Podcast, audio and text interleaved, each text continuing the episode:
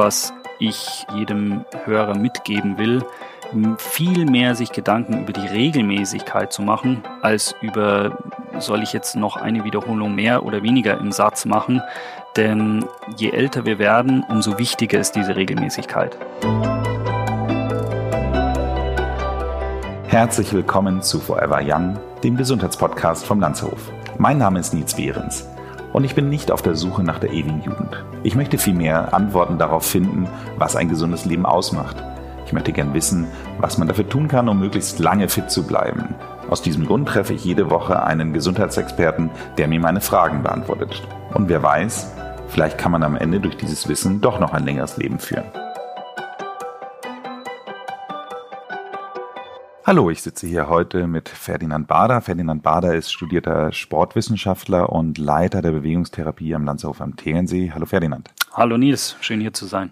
Ferdinand, es ist 2020, es ist jetzt soweit und das neue Jahr bricht an. Wie so häufig wollen die Leute alle über das äh, neue Jahr ähm, neue Ziele setzen, besser, schlanker, fitter sein. Und da wollte ich mit dir einmal drüber sprechen, wie man das am besten erreichen kann. Ja, gerne. Ein großes Problem ist ja immer, dass die Leute einmal dem Mythos verfallen, sie hätten sich zwischen den Jahren die Pfunde angefressen, wobei die Zeit zwischen den Jahren wesentlich geringer ist als der Rest des Jahres. Also grundsätzlich kommt es natürlich schon mal darauf an, dass man sein restliches Jahr gesund lebt, um dann in der Weihnachtszeit nicht äh, übermäßig rauszufallen. Trotzdem ist immer wieder der gute Vorsatz mit dem neuen Jahr. Man will abnehmen, man will fitter werden, gesünder leben und genau deswegen werden wir uns heute bezüglich Krafttraining und auch bezüglich Ausdauer unterhalten. Sehr schön. Also es ist ja im Grunde genommen so, dass man ganz häufig die Leute hat, die sich dann so für so ein Fitnesscenter anmelden und dann anfangen, sich Ziele zu setzen, dass man sagt, jetzt will ich aber jeden Tag dahin gehen, jeden Tag trainieren und wahrscheinlich äh, tausend Fehler machen. Absolut. Also der größte Fehler ist schon mal dieses 0 auf 100 Prozent, was in den seltensten Fällen wirklich funktioniert. Ganz wichtig ist, dass man sich Ziele setzt, dass man wirklich auch sagt, okay, am Ende möchte ich vier, fünf, sechs, wie ich es meiner sieben Mal die Woche ähm, irgendwas tun, dass man sich da auf jeden Fall mal ein Endziel setzt, dieses aber nicht versucht von Anfang an zu erreichen, sondern erstmal scheibchenweise. Sprich, wenn ich mir fünf Tage die Woche vorgenommen habe, dass ich erstmal mit konsequent einem oder zwei anfange und wenn ich dann in den Rhythmus komme, einen dritten dazu nehme, vielleicht einen vierten, vielleicht irgendwann einen fünften, das also einfach sanft aufbaue, so dass ich in einen guten Rhythmus kommen kann. Du hast jetzt das Thema Kraft und Ausdauer äh, angesprochen. Jetzt ist es so, kann man sich auch nur für eine Sache entscheiden oder ist das eine für das Ziel, zumindest wenn man tatsächlich Funde abnehmen möchte, besser geeignet als das andere oder wie, wie verhält sich da? Eine sehr gute und sehr komplexe Frage. So einfach kann man es nicht beantworten, aber ich versuche es dennoch. Das Krafttraining und das Ausdauertraining sind beide dafür gut, Pfunde abzubauen und das Krafttraining vor allem auch um Muskulatur aufzubauen oder zumindest zu erhalten. Gewichtsabnahme soll ja im Idealfall über den Fettabbau und nicht über einen Muskelabbau geschehen. Und das Fett kann ich ausschließlich direkt über den Ausdauersport verbrennen, wenn ich in der sogenannten Fettverbrennung oder Grundlagenausdauerbereich trainiere. Beim Krafttraining habe ich den Fettabbau eher über einen indirekten Weg. Das heißt, beim Krafttraining benutze ich sehr viel Muskulatur und habe einen relativ großen Kalorienumsatz, der mir wiederum bezüglich der Gesamtessenskalorienbilanz ein Minus auf die Waage beschert und über diesen indirekten Weg eben das Fett abbaut. Idealerweise mache ich vorher einen Check, zum Beispiel eine Bioimpedanzmessung, wo ich sehe, wie sieht es mit meiner Muskulatur aus, wie sieht es mit meinem Fettgehalt aus, um dann auch typenabhängig den Fokus mehr auf die Fettverbrennung, sprich dann eher das Ausdauertraining oder ein bisschen mehr aufs Krafttraining, damit auch vielleicht sogar ein bisschen mehr Muskulatur dazu kommt, eben setzen kann. Das finde ich jetzt sehr interessant. Das heißt aber, wenn wir jetzt so eine Bioimpedanzmessung machen, also die eine oder andere haben wir ja auch so eine Waage zu Hause, wo man schon mal sehen kann, wie hoch ist der Fettanteil. Wahrscheinlich sind die nicht sonderlich genau, aber trotz allem, was für Aussagen äh, kann man da äh, kann man daraus äh, ziehen. Das heißt also, wenn ich jetzt zum Beispiel im Verhältnis zu meinem Körpergewicht zu wenig Muskeln habe oder oder oder wie kann ich mir das vorstellen? Ich würde gar nicht so sehr auf die Absolutwerte hier gehen oder irgendwelche Verhältnisse, sondern zuallererst, weil ja auch viele gar nicht so eine Fettwaage haben und ähm, eine Bioimpedanzmessung man auch wieder irgendwo hingehen muss, einen Termin auch machen muss, als allererstes mal mein eigenes Leben anschauen und schauen, inwieweit kann ich denn das, was ich tun will, auch wirklich tun. Das heißt, wenn ich viel im Garten arbeite und merke so, oi, ähm, über die letzten Monate fällt mir aber das Holzhacken schwerer oder ich kann nicht mehr so viel Brennholz reintragen wie noch vor ein paar Monaten. Das heißt, wenn ich schon merke, dass ich an Kraft verliere, vor allem natürlich in, in einem Altersbereich ab Mitte 50, Anfang 60, baut der Körper tendenziell eher Muskulatur ab. Da ist natürlich dann der Kraftaspekt umso wichtiger. Also je älter wir werden, umso wichtiger der Kraftanteil im Training. Wenn ich ähm, sage, kraftmäßig bin ich eigentlich gut und ähm, in Bayern sagt man ein Brackelkerl, das heißt von muskulär gut ausgestatteter ähm, Körperzusammensetzung, dann profitiert man unter Umständen wesentlich mehr vom Ausdauertraining, weil ich dann direkt auf die Fette zugreife und eh schon viel Muskulatur und damit einen hohen Kalorienumsatz habe. Gut, das heißt, wir nehmen jetzt mal an, ich entscheide mich für das Thema Ausdauersport. Also zumindest im Schwerpunkt. Mhm. Wie, wie starte ich damit? Also wie, wie würdest du jetzt sozusagen, also wie, wie näher ich mich dem Ganzen, muss man sich erstmal den, erstmal die Sportart wahrscheinlich aussuchen und dann, wie geht's weiter? Genau. Ganz vorneweg steht, wie du schon gesagt hast, die Sportart, sprich, ich sollte mir was suchen, was mir Spaß macht. Das ist ganz wichtig, weil ähm, man natürlich darüber diskutieren kann, wo verbrenne ich mehr Kalorien, auf dem Crosstrainer oder auf dem Fahrrad. Aber wenn ich dann letztendlich ein Gerät habe, wo ich zwar mehr verbrenne, aber es mir keinen Spaß macht, kann man sich ausrechnen, wie lange man letztendlich dabei bleibt. Deswegen als erstes mal eine Sportart finden, die einem Spaß macht. Ob das Gehen, Walken, Laufen, Rennen, Rudern oder sonst irgendwelche Ausdauersportarten sind, einfach mal durchprobieren und wenn man dann im Idealfall vielleicht sogar zwei oder drei Sportarten hat, die einem Spaß machen, dann kann man auch schön durchwechseln und dann wird es nicht so langweilig. Denn die Langeweile ist das, was am Anfang die größte Hürde ist. Es ist weniger die körperliche Intensität oder dieses ausgepowert sein, was einen über die Runden bringen sollte, sondern es ist wirklich der Kopf, der vor Langeweile im Ausdauertraining eher schlapp macht. Denn was die meisten Leute falsch verstehen, die meisten Leute gehen zum Radeln, zum Laufen, komme mit knallrotem Kopf, völlig ausgepowert, nach einer Dreiviertelstunde wieder nach Hause und denken sich, boah, super, das war ein tolles Training, viel verbrannt, ordentlich geschwitzt. Und in Wirklichkeit haben sie kaum Fette und hauptsächlich Kohlenhydrate verbrannt. Was die wenigsten wissen, ist, dass die Fettverbrennung in einem sehr niedrigen Intensitätsbereich stattfindet und wenn man sich vorstellt, man würde jetzt nicht nur eine Dreiviertelstunde zum Laufen gehen, sondern man will vier Stunden oder fünf Stunden laufen, wählt man instinktiv schon einen eine Intensität oder ein Lauftempo, was deutlich geringer ist. Und damit ist die Chance ganz gut, dass ich eben in dieser Fettverbrennung bin. Und dann komme ich halt nach einer Stunde heim und denke mir so, war das überhaupt ein Training? Kann ich das überhaupt als Training werten? Weil es fühlt sich eben nicht an wie Training. Das ist aber genau diese Fettverbrennung, die wir haben wollen. Und von der kann ich nach und nach mehr und mehr und mehr Einheiten machen, ohne dass ich mich in eine Überbelastung hineintrainiere. Wenn ich jetzt zum Beispiel mit dem Thema Laufen wieder starte oder nehmen wir mal Laufen, um mal ein, ein Thema festzulegen und dann würdest du sagen, fängt man mit zweimal die Woche an? Ja, mit zweimal die Woche kann man auf jeden Fall schon von einer gewissen Regelmäßigkeit sprechen. Ich würde als erstes natürlich gemäß dem eigenen Fitnesszustand schauen, wie viel schaffe ich denn überhaupt an einem Stück.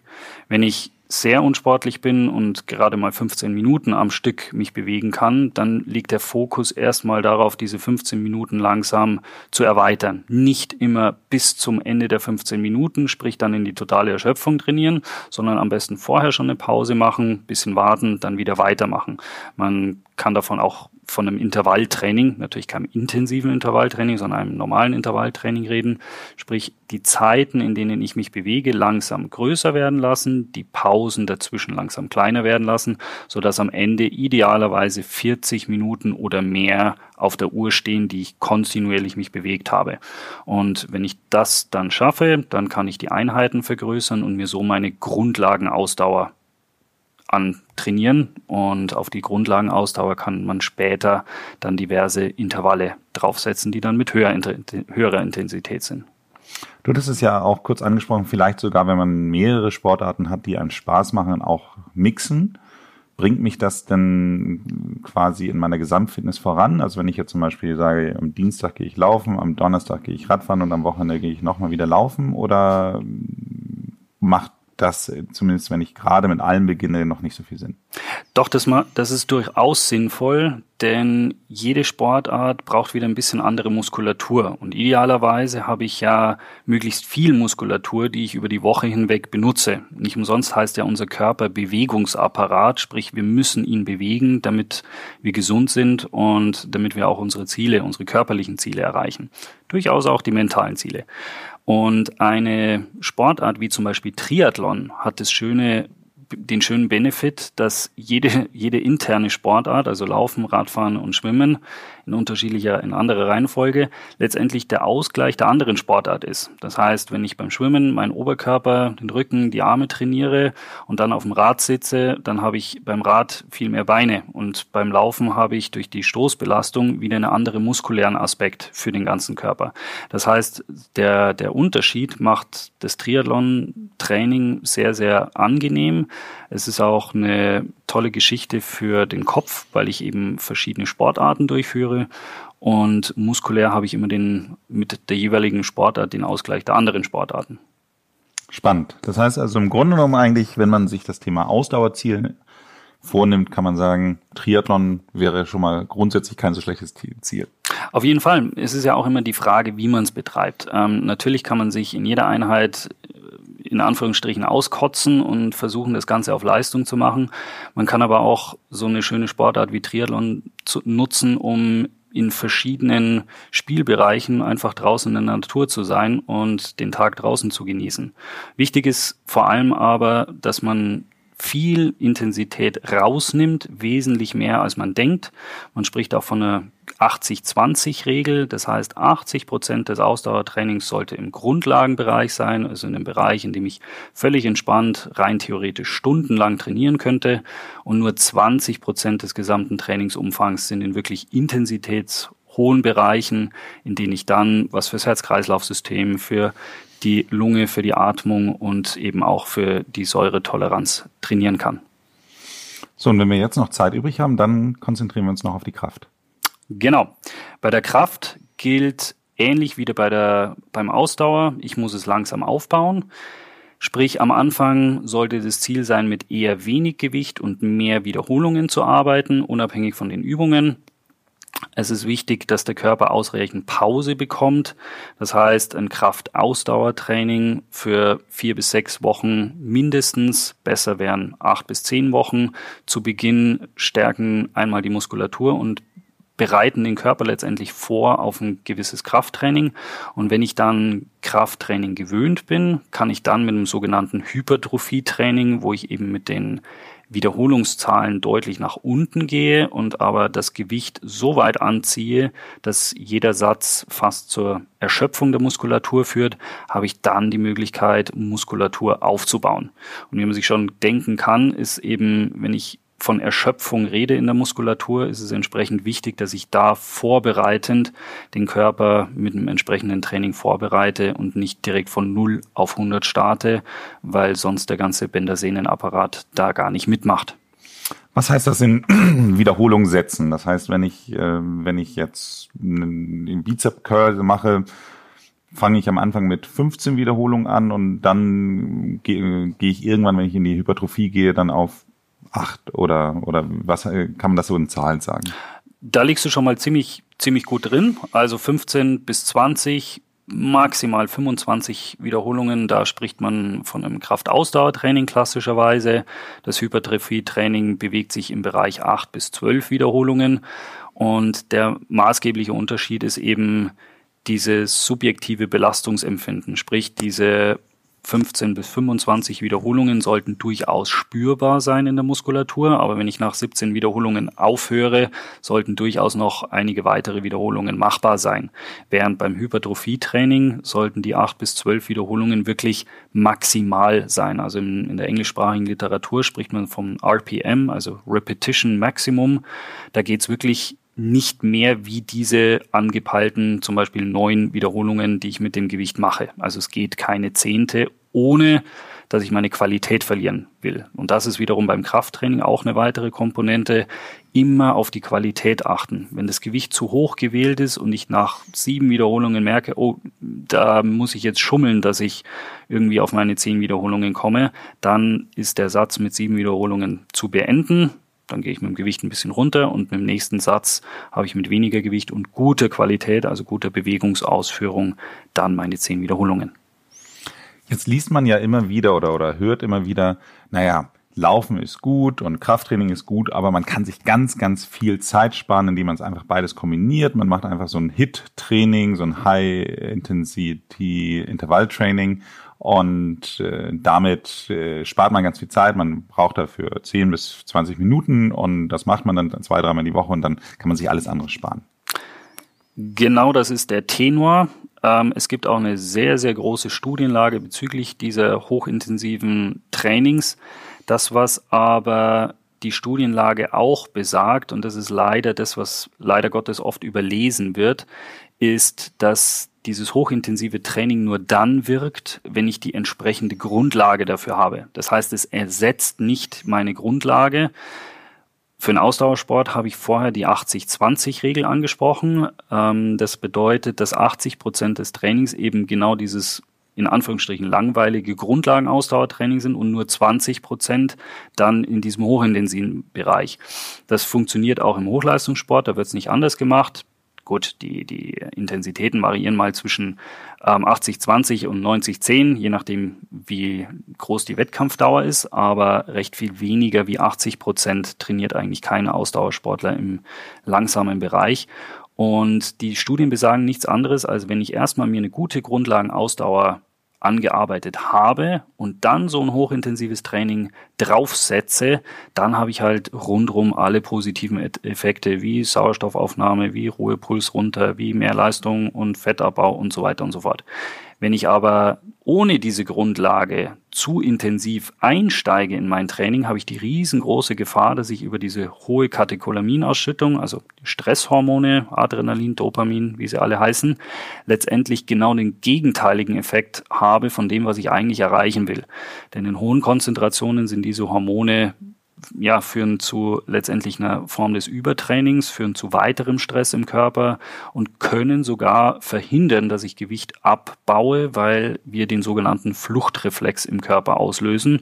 Sprich, auf der Flucht kann, können wir historisch gesehen nichts zum Essen suchen und entsprechend weiß der Körper, wenn wir auf der Flucht sind, müssen wir Ressourcen binden und damit wird der Metabolismus, also das, was wir an Kalorien täglich verbrennen, runtergefahren und damit ist die Frustration oftmals groß, weil man sich plagt und arbeitet und macht und tut, aber kein Gramm abnimmt, obwohl man eh schon wenig bis gar nichts isst. Da trickst uns einfach der Körper aus. Das heißt, immer schön gemütlich angehen, auch wenn es gegen die vermeintlich, vermeintlichen Studien sind, aber man muss die Studien auch richtig anwenden im Training.